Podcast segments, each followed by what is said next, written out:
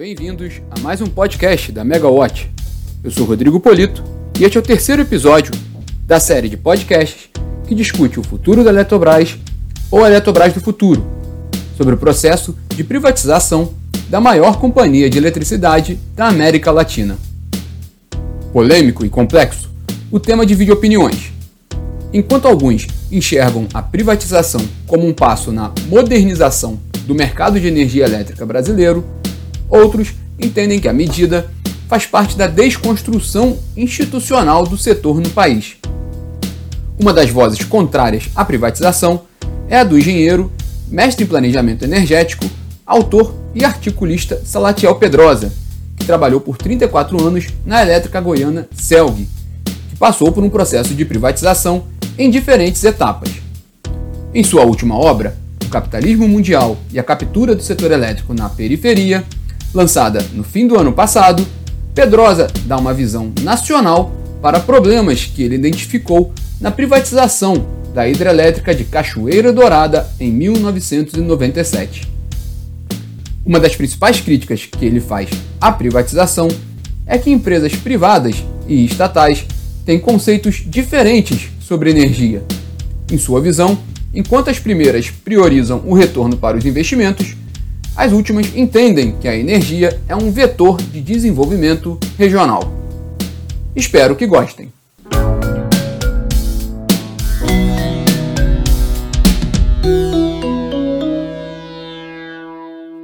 Salatiel, obrigado pela, pela oportunidade para conversarmos aqui sobre um tema relevante né, no, no setor elétrico atual. E eu lembro que na nossa última entrevista, né, sobre, inclusive sobre o lançamento do seu livro mais recente, O Capitalismo Mundial e a Captura do Setor Elétrico na Periferia, você mencionou algo muito interessante que, que era a privatização da Eletrobras. Dentro aí mostra né, que ela faz parte de uma desconstrução institucional do setor elétrico brasileiro hoje. Né? É, o que, que você quis dizer com isso e qual a sua visão sobre a privatização da Eletrobras?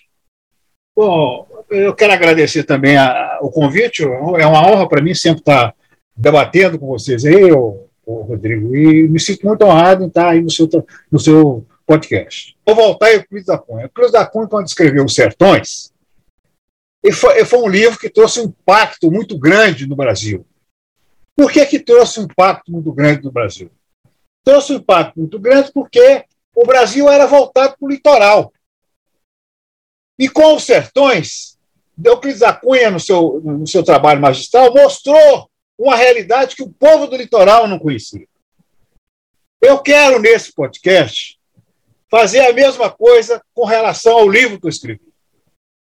O livro que eu escrevi é um livro de uma pessoa que viveu 35 anos dentro do setor, que foi acumulando dados, documentos, que jamais seriam expostos a público. Partindo disso, eu, através de um modelo, fui levantei a empresa Centrais Elétricas de Goiás, desde o seu início até a venda da usina de Cachoeira Dourada. Então, o que, é que acontecia?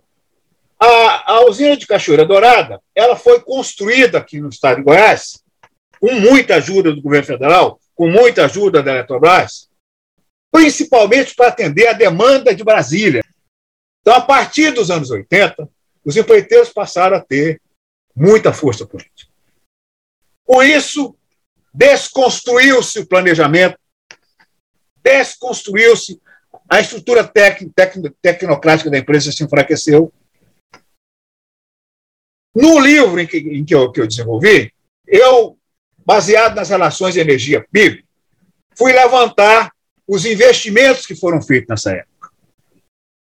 Querido, eu queria dizer para você que a partir dos anos 80 a empresa perdeu o rumo. Então, os, os investimentos, eu peguei, por exemplo, os investimentos em eletrificação rural, irrigação. Através das relações de energia PIB e através da técnica de cenários, eu projetei na época e disse o seguinte: a, foi um trabalho que trouxe uma, uma, muita polêmica aqui. Eu digo: olha, a empresa está tá, tá colocando sobre investimentos no sistema. Sou de um tempo que a Eletrobras, eu consegui ainda, quando entrei na empresa, admirar a Eletrobras por seus grandes homens que, que a presidiam a Eletrobras. E esse ciclo de falência da Eletrobras de, é o ciclo que ocorreu aqui na empresa que eu acabei de dizer para você, e é o ciclo, eu procurei muito no livro, mostrar que, é um, que isso não aconteceu em Goiás só. Isso aconteceu no Brasil inteiro. A maioria, da, quer dizer, a, o ciclo de falência da Eletrobras coincide com o ciclo de falência das empresas de, é, é, que, usadas politicamente pelo setor elétrico. Então, o que é que acontecia com a Eletrobras é o seguinte: então, ela tinha um projeto de nação, ela tinha os grupos interligados, ela tinha um planejamento de longo prazo, era forte institucionalmente. Eu fui vendo e vendo a Eletrobras, a, a, o mesmo ciclo de degranulação da, da, da, da, da Selga aqui, eu fui vendo que a Eletrobras também. O mesmo filme que aconteceu aqui é o mesmo filme da Eletrobras, é o mesmo filme de qualquer empresa do setor elétrico que foi usada politicamente.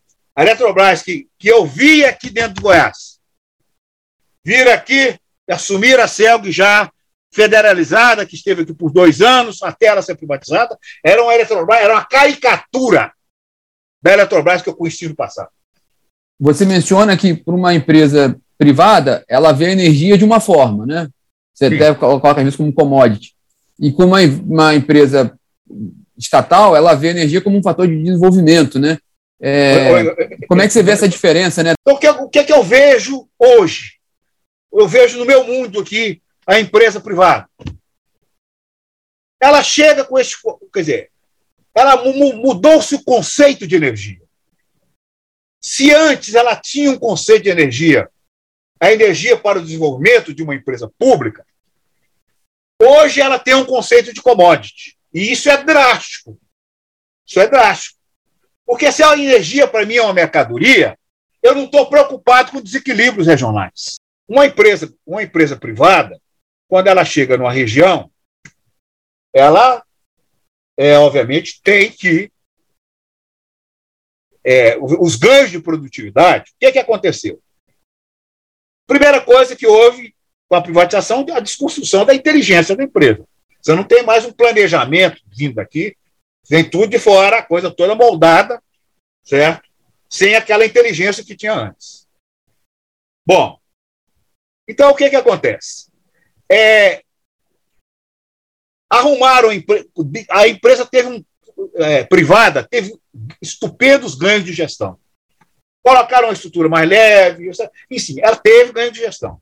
Mas esse ganho de gestão, até onde eu estava no setor, tinha que ser repartido com a empresa.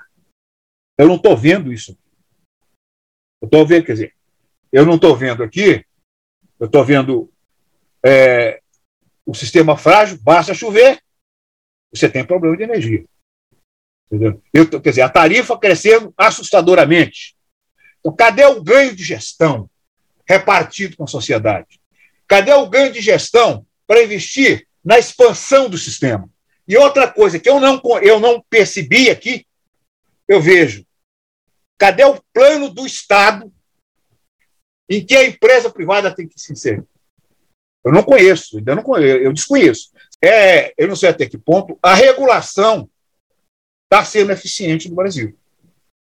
Então, o que eu consigo, é por isso que eu te falo que houve uma grande desconstrução institucional, não só da Eletrobras. O que, que pode ser, qual pode ser a saída, né, para que, que a gente possa retomar o caminho, na sua opinião, do, Olha, eu, do setor eu, mais virtuoso? Eu, eu, sou o seguinte, eu sou, eu, sou, eu, eu sou um apaixonado pelo nacional desenvolvimentismo. Vai ser preciso, Rodrigo, reconstruir o Estado. O Estado está frágil nessa realidade privatizada aí. O Estado precisa ter um sentido de direção. A Eletrobras tem que ter um sentido de direção. Ela foi muito importante no seu nascedouro. Ela foi muito importante no projeto de nação que o país teve envolvido até os anos 80. A saída é a reconstrução institucional. A saída, a saída não é menos Estado, é o Estado correto. É o Estado eficiente. Sinto hoje esse, essa falta de direção. Então, eu não eu sou veementemente contra a, a privatização da Eletrobras, porque eu acho que nós iremos para o pior dos mundos. Muito, muito bom ouvir essa, saber um pouco mais da sua visão, né, e ouvir essa, a sua opinião sobre esse tema relevante e também saber né, sobre o seu livro. Quero é, agradecer mais uma vez a oportunidade. E este foi mais um podcast da Mega Até a próxima.